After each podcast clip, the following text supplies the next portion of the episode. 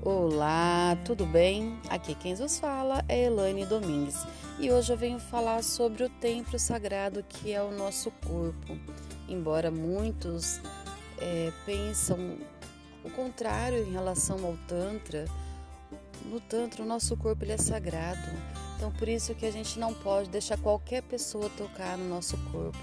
Devemos respeitar, nos respeitar tanto homens quanto mulheres, principalmente as mulheres, respeitar esse templo sagrado que Deus nos deu. Então vou explicar hoje um pouquinho da primeira parte do templo do corpo. O corpo físico é o templo da alma, o microcosmo do universo. Dentro deste templo podem ser encontrados todos os princípios cósmicos. Os tantras ensinam que nenhum templo supere em santidade o templo do corpo.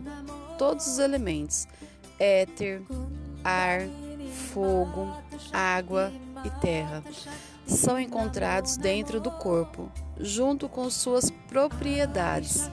O templo corporal tem os seus jardins, rios, santuários e portais por definição, um templo é um local de adoração, um edifício dedicado ao serviço de Deus.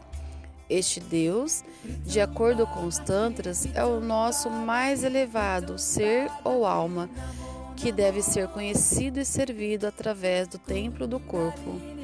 E por hoje é só.